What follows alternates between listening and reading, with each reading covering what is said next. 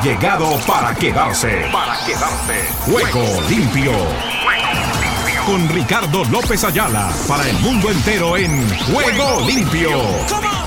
El programa deportivo en horario estelar de lunes a viernes.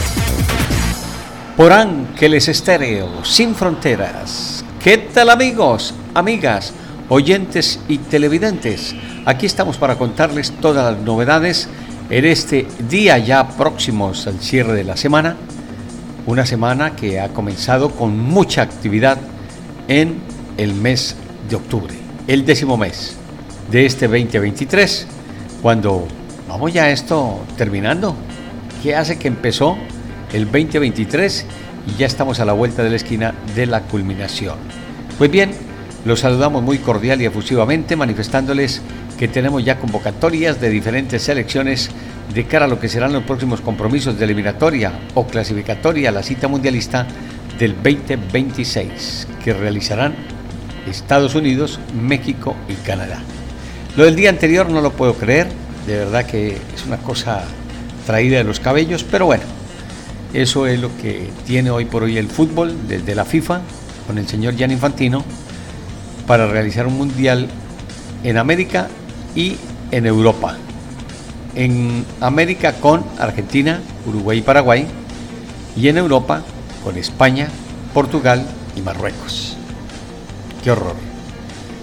Para eso metieron 48 selecciones y todo se ha vuelto negocio desde el punto de vista económico. No hay otra cosa.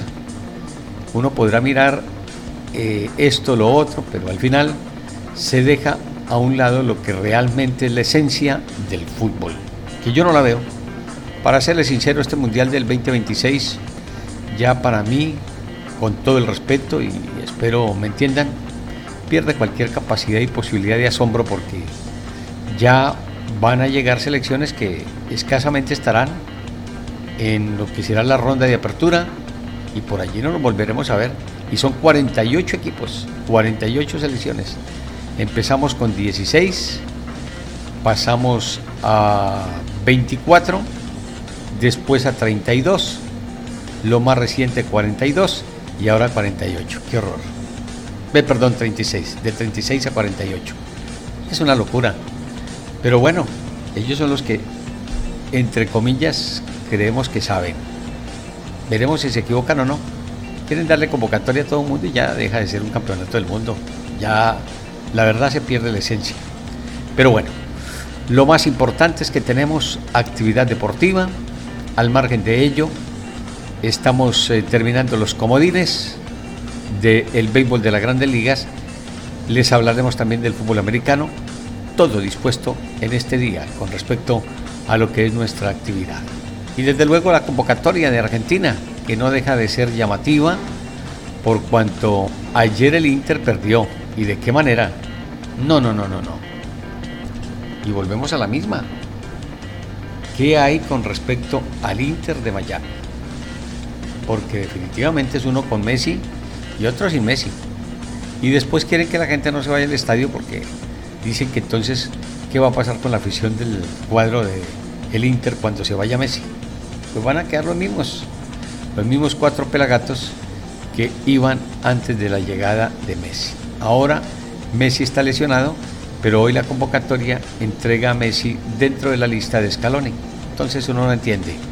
Yo la verdad pensé que había un poquitito más de seriedad en este aspecto, pero bueno, uno simple y llanamente es un observador, pero en este caso tengo la capacidad y posibilidad, tengo el micrófono de expresar lo que yo creo y que siento. Si estoy equivocado, pues reconoceré que me equivoqué. Si no, la verdad esto del Inter con lo que han sido las ausencias de los partidos en los que no ha podido estar Messi, ya van dos. Y lo de anoche, una goleada 4 a 1, perdió. 4 a 1. Está bien que pierda 1, 2, 1, lo que sea, pero 4 a 1 demuestra que el equipo no tiene defensa. Eso ya se vio. Y veremos entonces de qué manera. Escucharemos al Tato a ver con qué nos sale. Al Tata Martino.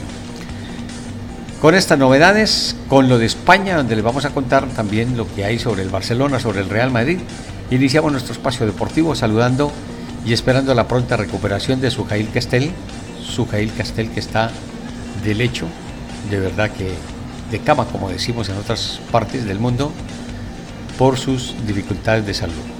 Igualmente saludamos, eh, Sujail es quien está encargada de todo lo de Ángeles Group para nuestras estaciones de radio afiliadas. Veremos cómo camina el asunto. No ha sido fácil, pero de a poco, y ahora con la enfermedad de Sujail, pues con más veras, esperando su recuperación para poder trabajar al respecto. El Pilar Oviedo Pérez desde México, con todo lo de las redes sociales, nos acompaña allí haciendo pues el trabajo que se requiere en ese campo.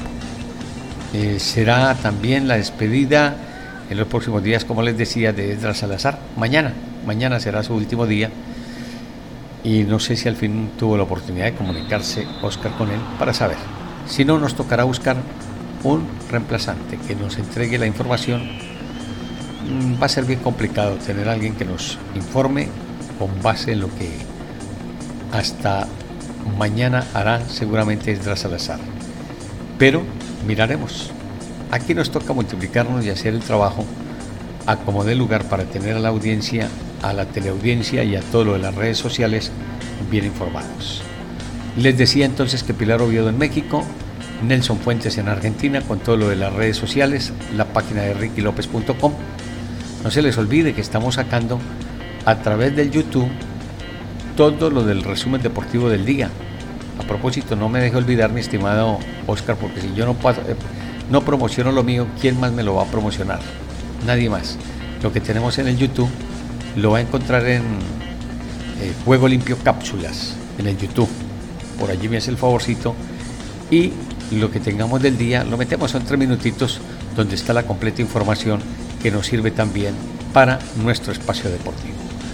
Y eh, el conductor en materia técnica de producción y demás, don Oscar Chichilla. Vamos de frente porque nos llegó la noche. Bienvenidos. Ángeles Estéreo sin frontera. Sin frontera. Para el mundo. Para el mundo.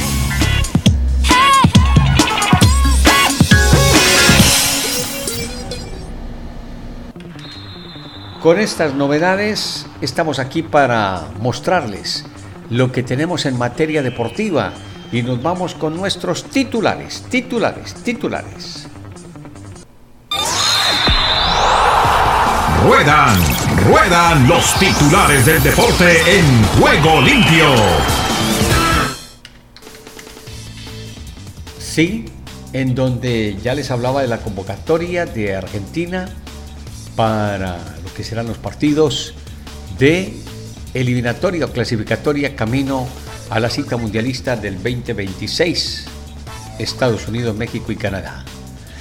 También nos hablan de Sergio Massa, un pibe emocionado por el fútbol mientras sus rivales se contraprograman.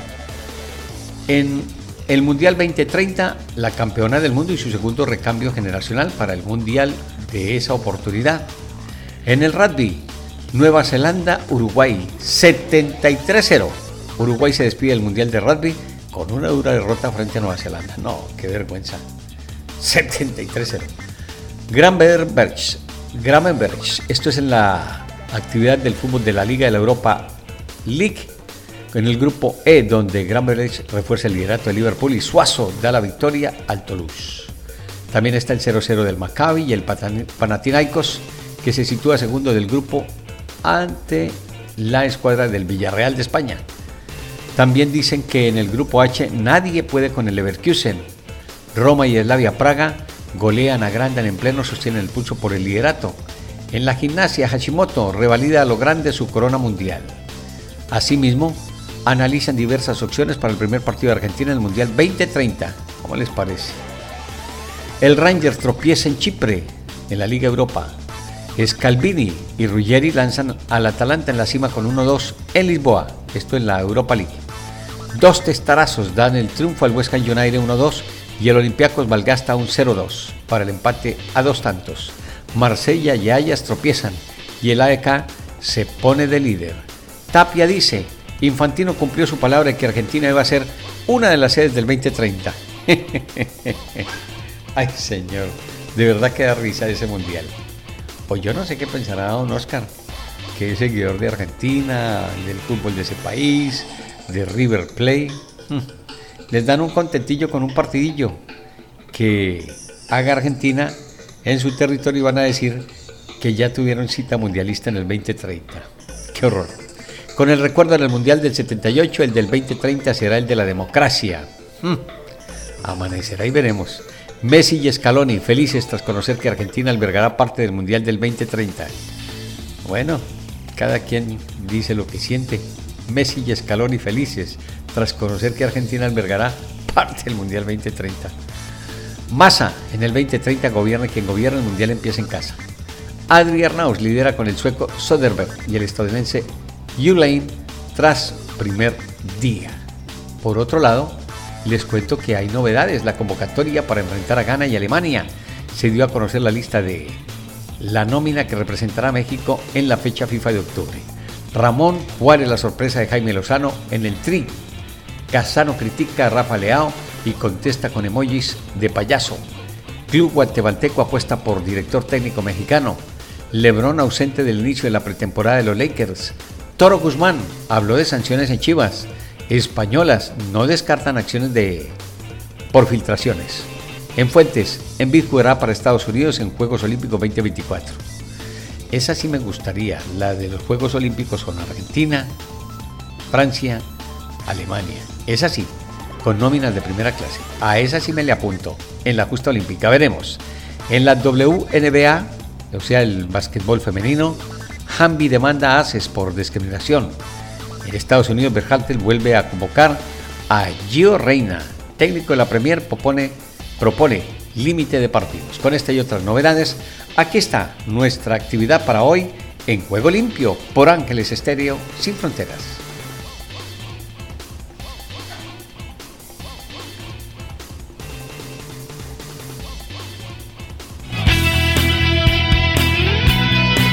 La emoción del deporte en Ángeles Estéreo.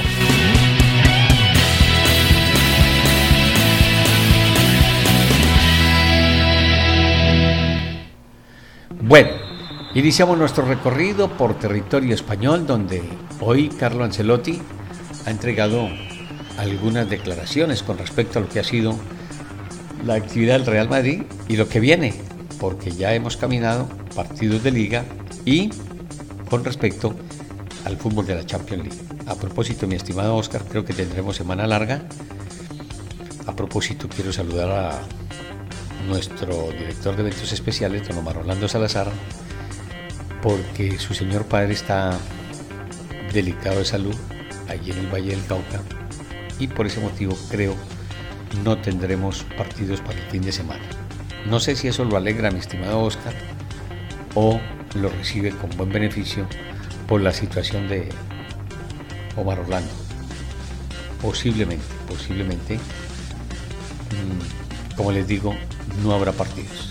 No habrá partidos este fin de semana y yo haría lo mismo porque la situación no es fácil. Primero está la familia.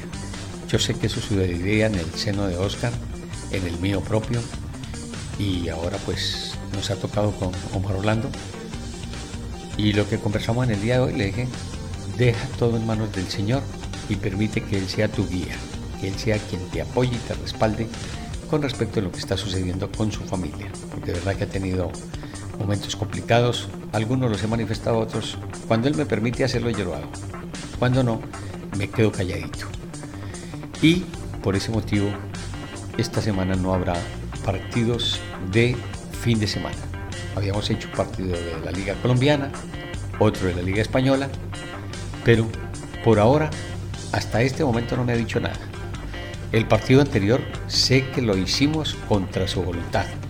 Tenía el deseo de cumplirle a la afición en Champions League y aquí estuvo, aquí estuvo, con dificultades de salud y con los de la de su familia y participó. Mm, yo también lo reconsideré porque nos estaba llegando el material un poquito tarde. Sentí que no podemos hacer eso a las carreras, que también se dificulta el trabajo para Oscar. Él tiene su programación, sus actividades. Yo tengo las mías. Los domingos tenemos nuestros servicios. Yo no cambio mis servicios por un partido de fútbol. Se los digo con sinceridad. Primero está mi búsqueda de la palabra del Señor y para mí el domingo es sagrado he cumplido con él por apoyarlo y por respaldarlo con relación a lo que han sido los partidos, pero cuando la verdad no puedo, no puedo. Y él sí quiere mantener algunos compromisos, la jornada dominical, y en la medida que don Oscar nos puede dar la mano, perfecto. Después de que ya él termine sus actividades, será después de mediodía, a las 2 de la tarde, pues cuando haya fútbol el domingo, mm, lo haremos, porque él está dispuesto para hacerlo. Entonces, pero yo se lo digo al igual que Oscar, en la mañana yo tengo mi compromiso espiritual y no lo cambio por nada. Así de sencillo. No es que sea radical ni nada, cuando ha habido la oportunidad lo he hecho, pero a veces nos distanciamos, que creemos que es más importante otra serie de cosas que la palabra de Dios. Y sin ser fanáticos, yo no transijo con eso. Espero que la gente me entienda. Estamos contentos con lo que estamos haciendo. No ha sido fácil levantar porque todavía no hay ingresos de tipo económico y eso nos ha afectado. Entonces, la nómina ha cambiado, ha variado y por la gracia de Dios estamos aquí los que básicamente necesitamos estar. Dejo allí la novedad porque se nos fue el tiempo y don Carlos Ancelotti lo dejé esperando. Escúcheme, profesor, usted tiene la palabra y nos vamos con España y Olet.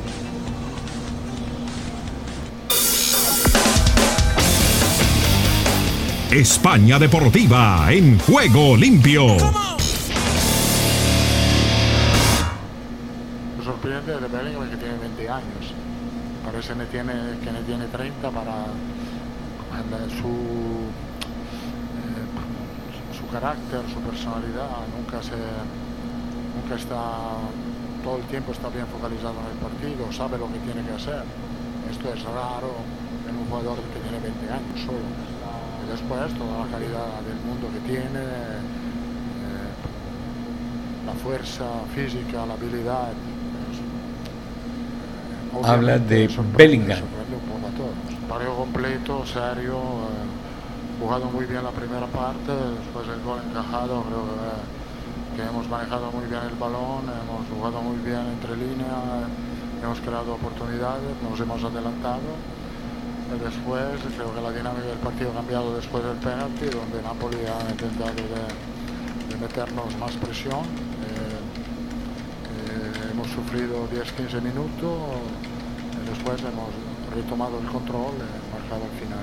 Ha hecho lo que esperábamos que podía hacer, meter su experiencia, su conocimiento del fútbol al servicio del equipo, lo ha hecho perfectamente, ha jugado 30 minutos de alto nivel, esto significa que el jugador está motivado, que, que pueda aportar, eh, la verdad, esto es lo que el entrenador pide a un jugador que no juega, que está un poco enfadado, que no pierda la motivación y la ilusión de poder aportar y Luca en este sentido ha sido fantástico.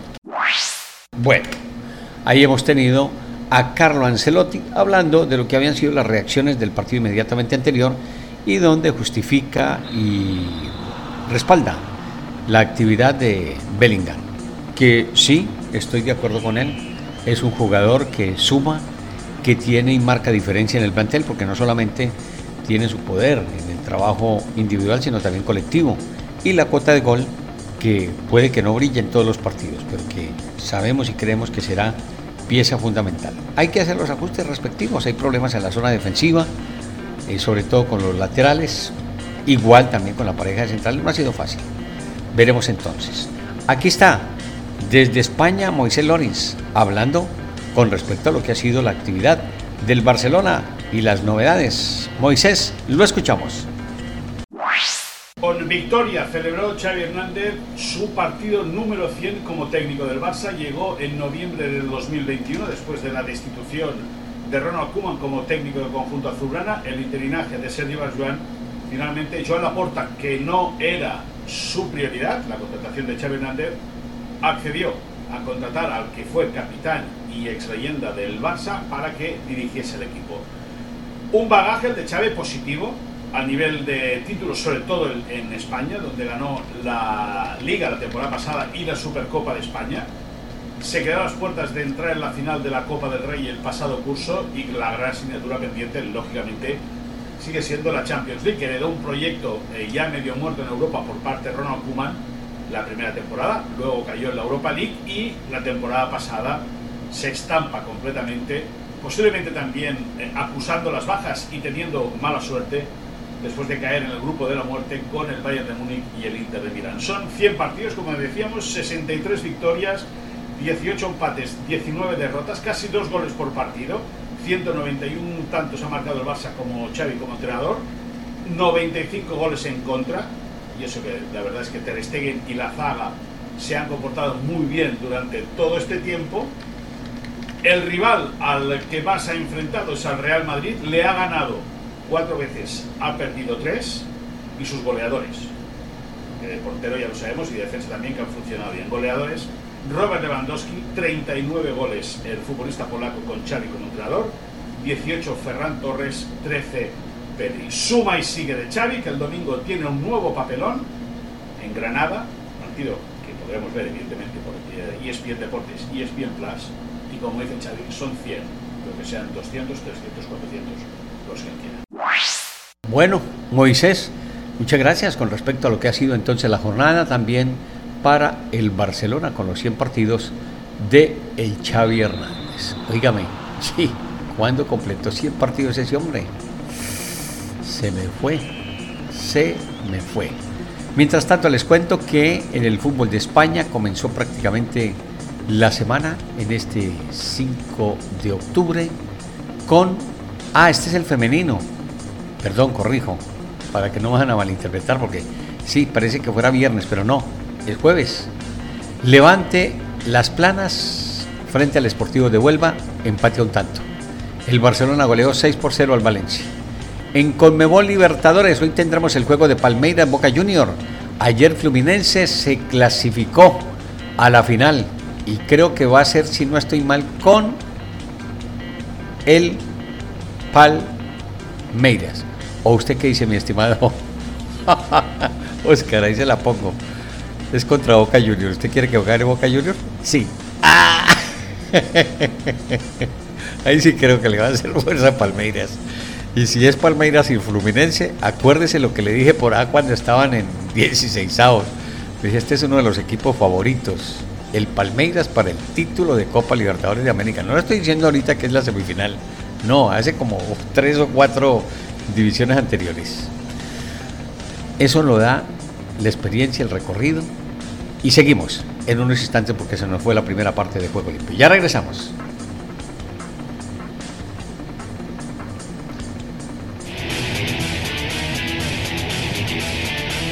Fin de semana con Ángeles Estéreo.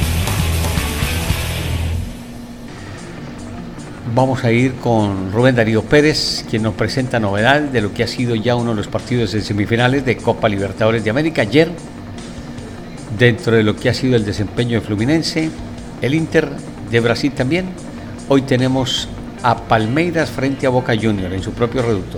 El partido pasado creo que fue 0-0, si no estoy mal, en tierras boquenses hoy es en tierras brasileñas. Pero usted tiene toda la palabra, mi estimado Rubén Darío. Saludos cordiales y lo escuchamos.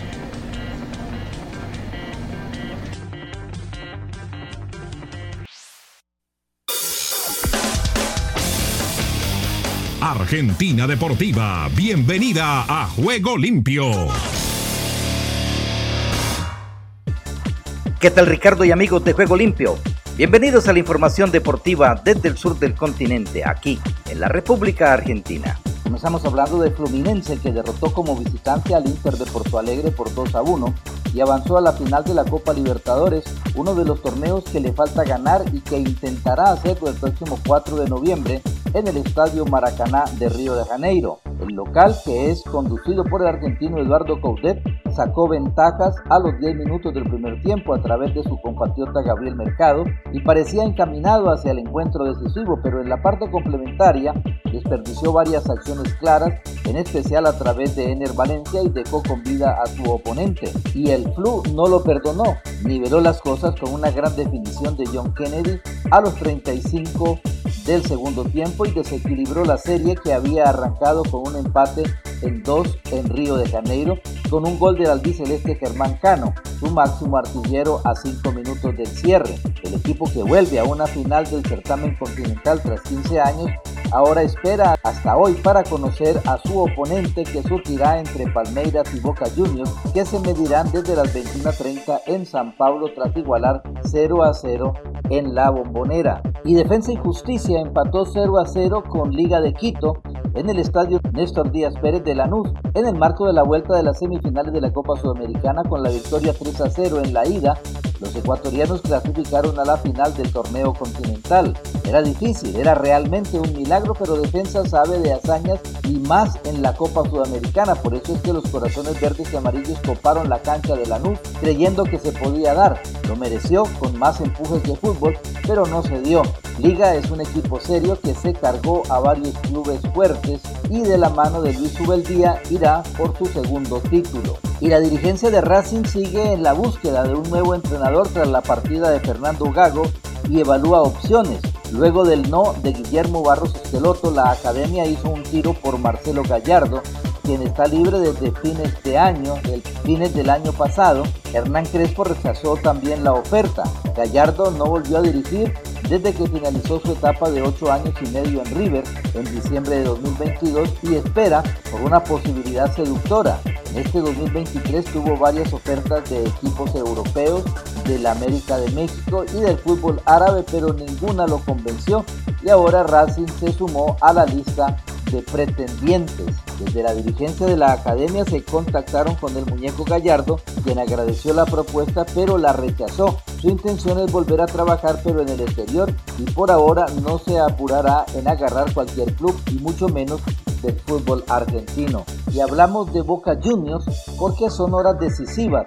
El Ceneice se jugará el pase a la final de la Copa Libertadores ante Palmeiras y durante la mañana del miércoles entrenó con una buena noticia para Jorge Almirón. Marcos Rojo y Nicolás Figal trabajaron a la par del resto. Los dos zagueros llegan tocados y no venían entrenando con normalidad, pero en la práctica que el plantel llevó a cabo ayer en la mañana en el predio del Corinthians, ambos se movieron junto a sus compañeros y confirmaron lo que pese a la duda parecía ser una certeza teniendo en cuenta la instancia que se disputa.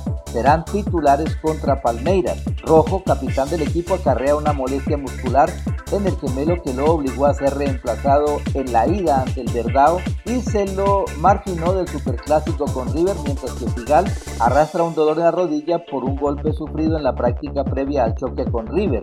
Llegan entre algodones pero llegan. Por otro lado Jorge Almirón juega al misterio y no paró un once estimativo ni dispuso de ensayos tácticos que den indicios de lo que pueda llegar a ser la formación de Boca para salir al campo del césped sintético del Allianz Park. Sin embargo, no variará mucho lo que fue de la ida. En ese sentido, con Rojo y Figal en condiciones, el entrenador desistiría de alinear una línea de 5 en el fondo sumando a Nicolás Valentini, sobre todo debido a que Palmeiras no utiliza jugadores de referencia en ataque, pese a que sí va para adelante con mucha gente. Así, lo más probable es que el zurdo espere en el banco, aunque seguramente sume minutos si el partido lo amerita. Por otro lado, Almirón debe definir si apuesta nuevamente por un doble 9 conformado por Miguel Merentiel y Edinson Cavani o incluye un futbolista que vaya por fuera como Lucas Hanson y en ese caso saldría la bestia. Y por último, Jorman Campuzano podría ser la gran sorpresa del equipo. El mediocampista colombiano fue el único de los volantes que tuvo un buen partido ante River y el ser un 5 de marca nato, el director técnico de Lanús, no descarta incluirlo de entrada. Sin embargo, el cambio sería por X Fernández, la gran figura de la ida, por lo que el surgido en Boca Previo correría con gran ventaja. Y bien Ricardo, esta es toda la información del músculo aquí, la República Argentina. En Ángeles Estéreo y para Juego Limpio, Rubén Darío Pérez. Escuchas Ángeles Estéreo. Gracias, eh, Rubén.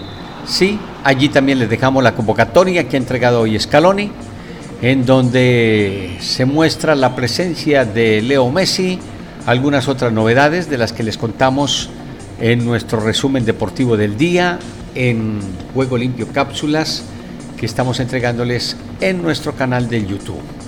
Allí está toda la convocatoria y lo que nos deja una vez el programa y que lo entregamos a través de nuestro canal de Ángeles Estéreo Online para que ustedes tengan las imágenes, la convocatoria en general de lo que ha sido esto con relación a los partidos que vienen para la selección argentina, que como les decía, está bien complicado el asunto, porque para los juegos del Inter está lesionado Messi, para la selección parece que se recupera, entonces eso sí va a ser grave porque ahí van a empezar a tener ciertas desavenencias entre lo que quiere el Inter y lo que desea la selección argentina.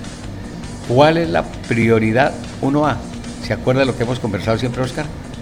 No puede uno atender a dos señores al tiempo. Ahí está demostrado. O es la selección o es el Inter. Pero es bien complicado. El uno coloca la plata, el otro necesita la presencia a nivel de clasificación. Veremos a ver qué pasa. Dejamos allí el tema y seguimos.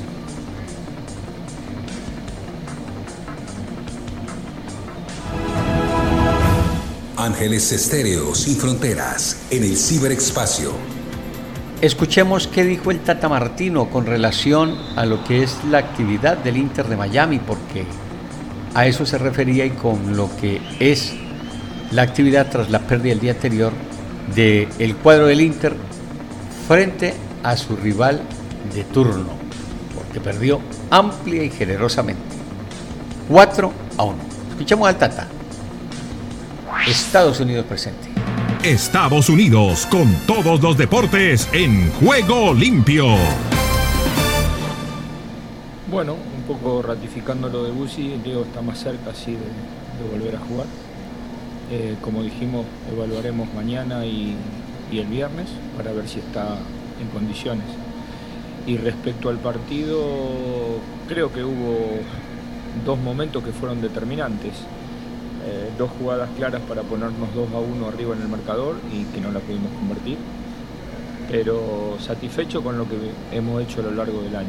Siempre pensé desde, el momento que, tomé el equipo que estos seis meses iban a ser un poco de darle forma, de conocerlo para a los futbolistas, para conocer el club, como para este, tener un excelente 2024 las condiciones nos fueron poniendo eh, objetivos en el camino que fuimos cumpliendo, pudimos lograr un título, perdimos otra final y desde una situación muy difícil este, eh, seguimos con posibilidades de entrar en, en playoff, cosa que hasta hace tres meses atrás era imposible pensar. Así que estoy contento con la forma que competimos y yo creo que también es muy importante la evaluación que hagamos de, en todos estos partidos que nos quedan para elegir lo mejor para el próximo año. Bueno, ese es el concepto del Tata Martino. Le viene una época complicada porque si Messi se va con la selección argentina y el equipo no logra su participación en los playoffs, creo que va a ser el detonante. No sé qué podría pasar porque con las condiciones y con el trabajo que se venía cumpliendo, aparentemente se veía no fácil, era complicado, pero viable la clasificación de el Inter a los juegos de playoff. Si se queda y lo que él ya está abriendo, está abriendo la puerta, como decimos nosotros, está encendiendo el ventilador diciendo que para el 2024 sí será el equipo representativo. Bueno, uno entiende, y tampoco vamos a llamarnos engaño ahora, el hecho de que el Inter esté perdiendo, no, era la constante. El equipo estaba de último, estaba en los últimos lugares. Sí, llegó Messi, hicieron el planteamiento con Busquets, con De Alba y con otra serie de jugadores, pero eso no lo logran de la noche a la mañana. Está demostrado. Se fue Messi y el equipo se siguió siendo igualito, igualito a lo que venía mostrando. Entonces que necesita tiempo, sí necesita tiempo, pero en los grandes equipos, si es que lo consideran grande, hay que enchufar rapidito. Real Madrid, Barcelona, Manchester, City, todos. Hay que entrar a ser competitivos, de lo contrario. Y con el Inter pasa eso. Y va a seguir pasando. Mientras Messi esté en el terreno de juego, los estadios se van a llenar. No les quepa la menor. Cuando no esté Messi no va nadie. O los que van son los de siempre. No debiera ser así pero esa es la verdad, eso es lo que está sucediendo. Seguimos a esta hora porque ya tenemos a Eldra Salazar desde Centroamérica y el Caribe, ya con su penúltimo informe en Juego Limpio. Venga. ¿Qué tal Ricardo? Bendiciones y buenas tardes. Aquí está la información deportiva y damos comienzo al recorrido en Costa Rica. Costa Rica vive el deporte en juego limpio. Fracaso sin precedentes. Saprissa escribe la eliminación más vergonzosa en su historia. El Saprissa de Costa Rica escribió una página que avergüenza su historial. Lo de Vladimir Quesada y el equipo morado fue un fracaso sin precedentes al quedar eliminados de la Copa Centroamericana 2023 ante el Real Estelí de Nicaragua. Esto no se olvidará. La S igualó 2 por 2 en la cueva, pero el marcador global fue de 3 por 2 a favor del equipo pinolero. Lo más impresionante de todo fue que los morados comenzaron arriba en el marcador al minuto 19. Apareció Javon y para poner el global 1 por 1 ese gol, en lugar de llenar de confianza a los locales, pareció que bajaron las revoluciones, como si todo estuviera hecho, pero había un partido que jugar. Ojo con esta derrota, que podría incluso costarle el puesto al técnico Vladimir Quesada.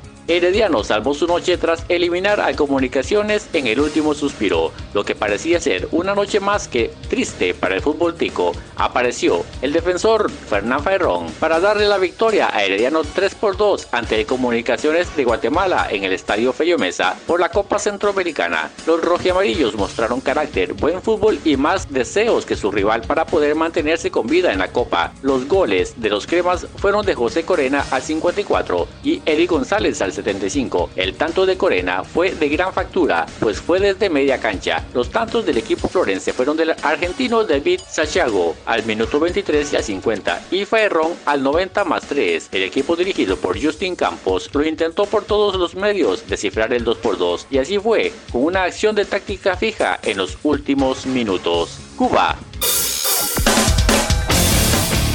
Cuba con el calor del Caribe en juego limpio. Cuba llega a tres victorias en el preolímpico de voleibol masculino. El conjunto masculino cubano de voleibol derrotó con pizarra de 3 a 0 a Qatar y consiguió su tercera victoria en el torneo preolímpico de Río de Janeiro, un torneo que entra ahora en su recta final y en el que la isla conserva sus opciones de clasificación a París 2024. Ante uno de los rivales más discretos del grupo, los caribeños impusieron su juego y lograron pizarras de 25-21, 25-21 y 25-16. Ese triunfo les permitió llegar a 9 puntos en el torneo y cerrar el día en puestos de clasificación olímpica, aunque todavía resulta insuficiente, sobre todo para los choques por venir. En el partido los caribeños cometieron 16 errores no forzados, una cifra mucho más aceptable que lo visto al menos en los tres partidos anteriores. Desde el centro de América y del Caribe les informó para Juego Limpio de Ángeles Estereo Esdras Salazar. Estás escuchando Ángeles Estéreo. Bueno, tenemos entonces ya el recorrido de Centroamérica con Edra Salazar, todo lo que nos ha dejado, y pasamos a otro punto importante, a otro punto importante de la información. Tiene que ver con el béisbol de las grandes ligas, porque ya les decía, ayer tuvimos juegos de comodines y en eso estamos, porque ya la programación del día de hoy prácticamente quedó lista. Se jugó el partido de Texas frente a Baltimore. No, no, estos ya son, estos son del fin de semana. Ya lo de lo que teníamos pendiente se jugó. Déjenme, yo les cuento cómo quedó para que nos pongamos al tanto con relación a la actividad de los compromisos que nos ha dejado el día anterior la jornada de comodines. El Tampa, Ray, eh, el Tampa Regents Bay eh, perdió 1 por 7 frente a la escuadra de Rangers. El Blue Jays perdió 2 por 0 frente a los Twins. Los Diamondbacks derrotaron 5 a 0 a los Cerveceros. Y Marlins cayó 7 a 1 frente a los Phillies. Ahí quedó ya la actividad de cada una de las escuadras. Las que avanzan y las que se quedan. ¿Qué nos cuenta Enrique Rojas con su invitado para el día de hoy. Lo escuchamos y lo vemos.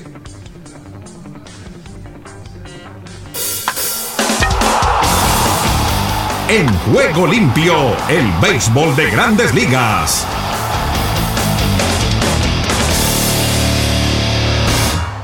Estar en los playoffs, estar en esta posición que te hace sentir. Él es Willy Adams. Está en esta, en esta etapa del año ya, donde queremos todos estar en la postemporada. Fue algo muy especial y algo por lo que nosotros jugamos el año, el año entero y estar aquí significa que, que pasamos un año de, buen trabajo y gracias a Dios estamos aquí y ojalá que podamos seguir avanzando. Esta no fue una temporada como la del año pasado. ¿Qué tú rescatas del 2023? Pues una, una temporada de mucho desafío, de mucha, mucho aprendizaje, muchas cosas que tengo que mejorar para el año que viene, pero eh, gracias a Dios al final del día, tú sabes, pude separar la defensa del bateo, tú sabes, de la ofensiva y tuve un buen año defensivamente, pues eso me hace sentir, tú sabes, bien que pude poder separar, ya que la ofensiva no fue lo que yo quería y pues lo que hemos hecho en los años anteriores, pero ya sabemos que el año que viene, tú sabes, tenemos que hacer unos ajustes y pues tratar de tener mejor año. Será un año clave en tu carrera, el último bajo contrato antes de ir a la agencia libre por primera vez. ¿Tiene eso en perspectiva? Pues obviamente, tú sabes, algo que uno lo tiene en mente, ya que después de ese año pues, puede decidir el futuro, del, el futuro, el resto de mi carrera, eh, dependiendo tú sabes, de cómo, del trabajo que yo eh, ponga el año que viene. Y sabes, entrando a esta temporada muerta, uno sabe que tiene que, que ponerse ready pues, para tratar de tener un tremendo año el año que viene sin, presión, solo ir a jugar la pelota, que uno sabe jugar y pues a tratar de poner buenos números. Y chequeando la lista de futuros agentes libres, tu clase, tú no vas a tener mucha competencia de grandes torpederos. Sí, pues algo que, gracias a Dios tengo a mi favor. Eh, creo que estaré solo como campo corto y pues a eso hará que yo tenga más demanda, tú sabes, y creo que es algo que, que va a ser bien para mí, para mi futuro, tú sabes, para el futuro de mi familia y pues obviamente lo que queremos es tener buen año y pues tratar de llegar lo más lejos posible y tratar de ganar un anillo.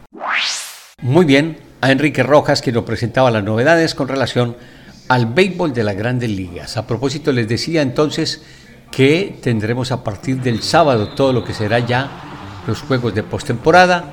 Entramos ahora sí en la parte calientita del el béisbol. Texas frente a Baltimore, Minnesota contra Houston, Filadelfia, Atlanta y Arizona ante los Dodgers de Los Ángeles. Esa será la jornada.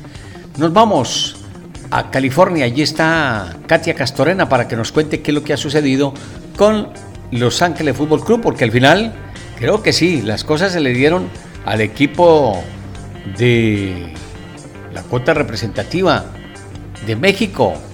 Usted nos tiene la palabra. Katia, la escuchamos y la observamos también.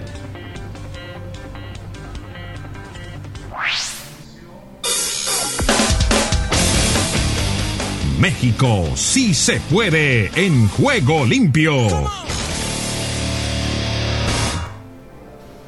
El AFC aseguró de manera oficial su lugar en la postemporada de la MLS con una victoria ante Minnesota United y vaya triunfo, una goleada 5 por 1 que necesitaban. El AFC que regresó a sus bases, venían de cuatro partidos complicados en los que no habían podido anotar goles y fue eh, lo que decía el técnico Steve Cherundolo, encontrar esa contundencia, regresar a ciertos principios que se trabajaron en los entrenamientos y entonces poder de esa manera encontrar el resultado Se vieron abajo rápidamente en el marcador con un contragolpe de Minnesota apenas al minuto 4, pero revirtieron las cosas, remontaron en parte gracias a un hat-trick del francés Denis Wang en la primera mitad. En cuanto al mexicano Carlos Vela, jugó por espacio de 68 minutos y participó en dos de los goles de los aurinegros esta noche. Escuchemos al mediocampista español Ilies Sánchez sobre la confianza y dónde se encuentra el equipo para cerrar esta temporada regular. Confianza tenemos mucha. Confianza eh, tenemos en nuestro entrenador, en el cuerpo técnico, en nuestros jugadores. y no se trata, yo creo que esa temporada no ha sido eh, cuestión de confianza, ha sido más cuestión ah, de acierto, de estar mejor en ciertos momentos.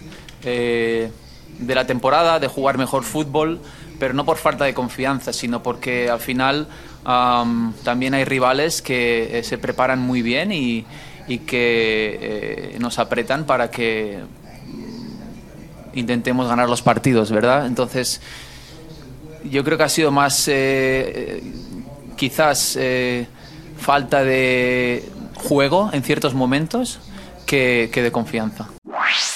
Sí, ahí entonces las declaraciones y la nota con eh, Katia Castorena. Dejamos las novedades y nos trasladamos a la BOA Washington DC presente con Henry Llanos, a esta hora en Juego Limpio. Estados Unidos con todos los deportes en Juego Limpio. Aquí comienza Deportivo Internacional, una producción de La Voz de América. Les informa Henry Llanos. De la mano de Simone Biles, las mujeres de Estados Unidos se adjudicaron el miércoles su séptimo título consecutivo en el concurso de equipos del Mundial de Gimnasia Artística. Biles, Shaylee Jones, Sky Blakely y Lin Wong se combinaron para recibir un total de 167.729 puntos para vencer a Brasil y Francia. El equipo de Estados Unidos se consagró con un margen de 2.199 puntos en una final que resultó más reñida de lo que se había presagiado luego de una dominante actuación de las estadounidenses en la fase clasificatoria. Las mujeres estadounidenses han ganado el oro por equipos en cada mundial desde 2011. La victoria en Amberes rompió un empate con los hombres de China por el récord más largo de títulos consecutivos de equipos y Biles se ha convertido en la mujer más laureada en la historia de la gimnasia artística. En el fútbol internacional, dos años después de ser adquirido por el Fondo Soberano de Arabia Saudí, Newcastle consiguió la victoria más notable de su nueva era al doblegar 4 por 1 a Kylian Mbappé y el Paris Saint-Germain en la Liga de Campeones. Fue el primer partido del club inglés como local en el máximo torneo europeo a nivel de clubes desde 2003. En una memorable noche en el St. James Park, el extremo paraguayo Miguel Almirón abrió la cuenta a los 17 minutos para Newcastle. Dan Burn, Sean Longstaff y Fabian Scher firmaron los otros goles. Ninguno de estos jugadores entran en la categoría de galácticos que se creía Newcastle acabarían fichando tras la inversión saudí. Newcastle liquidó el duelo al cabo de 50 minutos poniéndose arriba 3-0. El Paris Saint-Germain se vio desbordado ante la intensidad de su rival y el fervor de la afición local que los apoyó a morir hasta el final y la Federación Internacional de Fútbol Asociado aprobó el miércoles la posible reintegración de las selecciones juveniles de Rusia en sus torneos y redujo la severidad del veto al país en el fútbol internacional en medio de la guerra con Ucrania. El Consejo de la FIFA adoptó la decisión ocho días después que la UEFA, el ente rector del fútbol europeo, provocó una inusual grieta en su comité de ejecutivos y federaciones miembros al aceptar el retorno de las selecciones rusas en ambas ramas. La decisión de la FIFA implica que los equipos rusos podrán disputar sus mundiales en la categoría sub-17 en caso de que se clasifiquen a los mismos por medio de los torneos eliminatorios de la UEFA. Según la FIFA, estas selecciones deberán competir bajo el nombre de Federación Rusa de Fútbol. Y hasta aquí Deportivo Internacional de la Voz de América.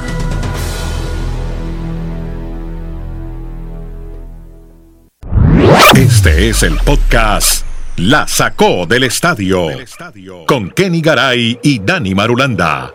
Hey, hola, ¿cómo están? Llegamos a un episodio más de este podcast que habla de todos los deportes, las ligas americanas. Estamos en todas las plataformas de podcast. Síganos por ahí. Hay un canal de YouTube donde usted se puede suscribir. La notificación, usted le hace clic a la campanita y sabe en qué momento queda alojado este podcast para que lo disfrute y pueda ver a Kenny Garay desde Bristol, Connecticut Dani Marulanda de Retiro, este servidor Andrenito Molina los saluda desde Santiago de Chile. Es un podcast streaming que hacemos desde toda América para hablar de todos los deportes y de las valiosas, según Forbes, no lo digo yo, Forbes, las ligas americanas. Y vamos a hablar de esos equipos, equipos que ya están en playoff en la Major League Baseball. Hablamos del equipo de Tampa, del equipo de Toronto, del equipo de Milwaukee, del equipo de Miami, que están contra la pared, muchos de ellos de visitantes, otros de local. Así que vamos a hacer una, una, un breve compilado, una compilación con Dani Marulanda, que estuvo atento a todos esos juegos, de cómo estuvo esa primera jornada de playoff están buscando justamente ser los ganadores de su división para llegar a la Serie Mundial de Béisbol. Hola Dani, ¿cómo le va, hombre? ¿Qué más, Andrés? Abrazos para Kenneth, para todos nuestros oyentes. Arrancamos por el tema de contra la pared, porque en este formato de wild card, de juegos de comodín, que se juega el mejor de tres, los equipos que han perdido el primer juego, solo dos han sido capaces de ganar la serie de una docena de veces que ya ha presentado esta situación. Este formato se implementó, eh, digamos, en la pandemia y ahora este año y el anterior. Entonces, de una docena de equipos, solo dos que arrancaron perdiendo el primer juego fueron capaces de remontar y avanzar a la siguiente fase, que es la divisional. Así que por eso está Blue Jays, el equipo de Tampa, los Marlins y los Brewers, con esa complicación obligados a ganar este día si quieren por lo menos igualar la serie. Dicho eso, vamos paso por paso por cada juego y vamos interactuando, si le parece, con Kenneth. Y arranquemos por el tema de Tampa, que fue el primero. De una vez saludamos a Kenny Garay, que ya está en Bristol, para ir interactuando y que vamos comentando los juegos. A ver, por, ejemplo, empecemos por el equipo de Tampa. Exacto, Tampa, que yo creo que fue sorpresa haber perdido en casa, en Tropicana Field. Mire, lo que marcó el partido de Tampa es que tuvo cuatro errores. Tampa tuvo cuatro errores. Es el récord histórico, o podemos decir anti-récord, que en un partido hacer cuatro errores es prácticamente dejar ya muy mal parado a su equipo y eso le pasó al equipo de Tampa. Y lo otro que extraño en Tampa es que la asistencia fue de 19 mil personas, ni siquiera 20 mil. Y Garay nos contó la historia de que en Tampa quieren hacer un estadio súper moderno, que con toda la tecnología para atraer más aficionados. Señores, en Tampa no, no gusta el béisbol, es, es una realidad. En playoffs, si ustedes ven los otros tres estadios, era hermoso ver cómo vivían. No, lo de Filadelfia. lo de Filadelfia era una locura. No, es fiesta. En Tampa todo lo contrario. ¿Qué me dice lo de Minnesota? Que está ahí, sí, todo, y de Milwaukee. Pero lo de Tampa es, no, simplemente hay estadios con gradas vacías. No, no, eso es deprimente ver un, un partido en el estadio de Tampa. Bueno, Kenny, ¿Algún comentario al margen de todo esto? Saludar. ¿Cómo estás, hombre? ¿Cómo te va? Usted, usted sabe que yo soy un niño juicioso toda la vida. Sí, claro, claro. Eh, que creo en la gente, que ayudo. Mientras usted no me salude, yo no. Ah, tiene razón, si no lo saludé. No, es que como ¿Cómo ya, va, don Andrés? Como ya había hablado, pero bueno, pero de una vez saludo en forma a toda la gente que lo está viendo y lo puede oír a través del podcast. Un fuerte abrazo, su merced, como me dice Claudia Tejos. Un abrazo a Claudita, que eh, siempre está con nosotros. Pero no es su merced, es su merced. Sí, la D. sí. claro, porque es que su merced ya sería lo más, eh, lo más clásico y lo más tradicional. a vuestra, merced. Eh, pero antes sí decían, sobre todo en Bogotá, lo de antes. ¿Cómo está vuestra merced? Eh, y después dijeron su merced. y, ya, profundos con los que siempre arranca el No, no, y ya lo degeneraron, ya dicen, y ya lo degeneraron, ya dicen su merced lindo, su mercecito. Exacto. Hombre, Dani, Dani toca un punto, no nos regañe Dani. A propósito, eh, tema profundo, lindo los suéteres de Dani. Cada día me tiene sorprendido un poco más. Está haciendo mucho una brillo, etiqueta de aquella. en el retiro. Eh, Se puso el tablero de ajedrez hoy. Bueno, cuente. No, si lo volteamos, nos pegamos un partido de ajedrez espectacular. Pero venga, eh, Dani, Dani eh, tocó el punto donde era, yo iba para allá. Más allá de los errores de Tampa, eh, fue muy bonito ver alguna parte de la ceremonia, tampoco le podemos quitar a lo bonito que se vio ayer en Tampa, la mamá de Rosanena eh, con el primer lanzamiento, eh, llegó a los Estados Unidos, primera vez que lo ve jugar en Tierras de Libertad, a el charro cubano, porque así le decimos.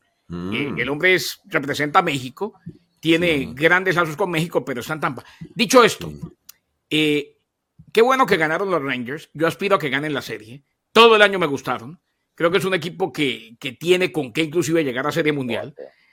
Eh, definitivamente. Y lo otro, y Madulanda lo tocó y vale la pena, primero que todo, corregir dos cosas, Andrés, eh, de lo que se dijo aquí. Madulanda habló de que yo expuse que tenían un proyecto, no, el proyecto ya está. o sea, no es una intención, ya se presentó el proyecto, eso va porque va, en Tampa.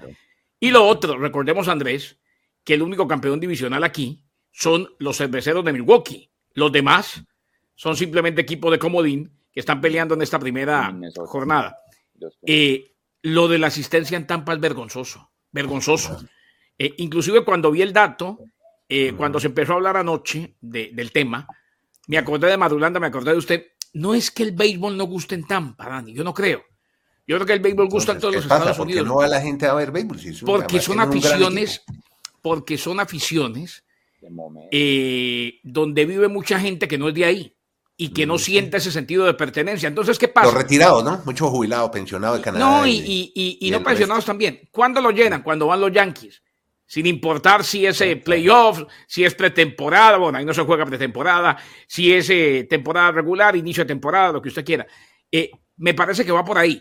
Y la única forma en la cual van poco a poco, uno se imagina, piensa que lo van a lograr, a crear una fanaticada, una base de fanáticos fuerte, es haciéndoles toda esa ciudadela y todo lo que les van a hacer para que las nuevas generaciones se enamoren del béisbol y puedan ir en familia. Uno espera que se les dé, porque es que ya tenemos casos como el de los Marlins, que reitero, les construyeron una nave espacial de estadio divino en la pequeña Habana y van los mismos. y no Andrés, reiteremos que el dato no es menor. Más de 100 años para tener una asistencia tan baja. Están contando que desde 1919 no había una asistencia tan baja en un juego de playoffs. O sea, o sea, digámoslo, digámoslo como es. La fiesta de los playoffs ayer se la tiró Tampa. Total. y, digamos en ese orden cronológico, Andrés, que de oyentes, con el juego de Minnesota, el de los Twins. Tenían 19 años desde el 2004 no ganaban un juego, o sea, no era una serie, no ganaban un juego de playoffs desde el 2004. Por eso la felicidad y por eso el estadio lleno y la gran jugada que tuvo Donovan Solano, el colombiano, para hacer el último out. Pero la figura del partido fue un chico llamado Royce Lewis. Dos cuadrangulares. Esos dos home runs les dio las tres carreras a los Twins para ganar ese primer juego. A, eso iba yo. Oiga, yo le quería preguntar, cuadran, es que los horarios laborales que Garay, la gente tiene que ir a trabajar un partido a las 3 de la tarde. No, no, no, no, no, no, no, no, no, no, no, no, y no. Pero quién juega, pero quién va a un juego a las 3 de la tarde. En Colombia no podría, ni en, Chile. Es que es playoffs, Andrés, es playoffs. No, un momentico, no, no, no, un momentico. Permítame, señor Madula. ¿Cómo hacen? Explíquenos. Porque aquí sí me toca a mí. Primero que todo, eso que en Colombia no se podría es mentira. No hemos jugado a las 4 de la tarde en Barranquilla y se llena el estadio. ¿eh? No, pero bueno, pues Barranquilla, que es una ciudad típica en Colombia, eso no ah, lo puede hacer en Bogotá. O sea, en Bogotá usted tiene que esperar a que termine la jornada laboral para ir al estadio. No, no, no. El que va a ir, va a ir. Y mucho más en el béisbol. Las jornadas de playoff del béisbol de grandes ligas iniciando siempre son así, con partidos todo el día. Y siempre hay uno que arranca muy. Es más, esta vez arrancaron más tarde. Usted recuerda, Dani, que antes arrancaban a la una, era la una, a las cuatro, a las siete y el equipo de la costa pacífica jugaba a las diez de la noche eh, y se llenan los estadios. No hay excusa. Eh, si vamos al horario laboral, el que tanto se habla, es el que, el que sabe cómo, cómo manejan los tiempos, la flexibilidad en Minnesota, laboral. En Minnesota, que es hora del centro, una hora antes, estaba que reventaba el estadio y celebraron lo que dijo Madulanda, que no se ganaba hace mucho tiempo. Eh, no hay excusa. No hay excusa pero para no. Qué, pero ¿cómo le dice uno al jefe? Oiga, voy a ir a un partido de béisbol. bueno, de la misma manera que toda la gente que usted vio ayer en Minnesota le dijo al jefe. Pero le dicen que, pero ¿qué hacen internamente? es lo que quiero que me explique. Reponen, reponen otro día de trabajo. Te, a trabajar más temprano, vuelven por la noche. Uno, Nieto, piden ese día de trabajo y lo reponen otro día, van y trabajan. Uno está programado. Eso, era lo que quería oír. Reponen otro día. está programado, pero no, pero cuando la gente quiere ir, reitero, Barranquilla a las 4 de la tarde, se llena. Sí, hombre, pero porque hay, porque dan un ah, día ya, día cívico y Barranquilla es una ciudad típica. Es lo mismo, ese día para el amante del béisbol es Es que eso era lo que les quería oír, que, que hay una autoridad, una ley. Por ejemplo, aquí en Chile hay un senador que está proponiendo que el 20 de octubre sea festivo, aquí en Chile. ¿Por qué? Es el día de la inauguración de los Panamericanos. Entonces, poco con los turistas, los deportistas, el metro, los buses, el tránsito. Entonces, dejen descansar ese día la gente. es una propuesta que quieren hacer el Congreso aquí en Santiago, en Chile. Me parece que en Valparaíso. Es, es, propuesta típica del tercermundismo en nuestros países, con todo el respeto. Es una propuesta, un día, el día 20 para que no se congestione todo, que no se colapse la ciudad. Usted se imagina donde salga aquí Biden y diga, el día que se inician los playoffs del béisbol es día festivo. No, cada cual arregla con su jefe, porque es que comparado con la gente que trabaja, los que hay en un estadio son muy poquitos. Vamos para el tercer juego el juego entre Milwaukee, en el orden cronológico que se desarrollaron, el juego entre Milwaukee y Arizona para mí fue la gran sorpresa de la jornada por cómo fueron las circunstancias del juego. Arizona estaba perdiendo 0-3, la fiesta en Milwaukee, los Brewers ganando sin problemas, pero el equipo de Arizona repuntó en el momento clave del juego, anotaron seis carreras sin respuesta del rival y Arizona saca ya la ventaja de por lo menos ganarse un juego de visitante. Creo que esa es para mí la gran sorpresa en esta primera jornada. No sé qué opinará Gara y usted, eh, sí, definitivamente la gran sorpresa. Ahora, yo me, y estoy esperando que Madulanda hable en este orden cronológico, no se ponga bravo. No, no, no, eso no es bravo, lo que pasa es que se me acaba el tiempo del podcast. De los, uy, todavía falta, estoy mirando ahí. De los Phillies de Filadelfia, eh, porque de ese sí tengo un comentario, sobre todo porque lo hemos venido diciendo, eh, el picheo, si el picheo le gana al bateo siempre en el béisbol, en los playoffs mucho más. Lo de anoche de Wheeler fue espectacular. Y además de eso, para que rematemos con ese último juego, hay una cifra muy importante que generó el equipo de los Phillies.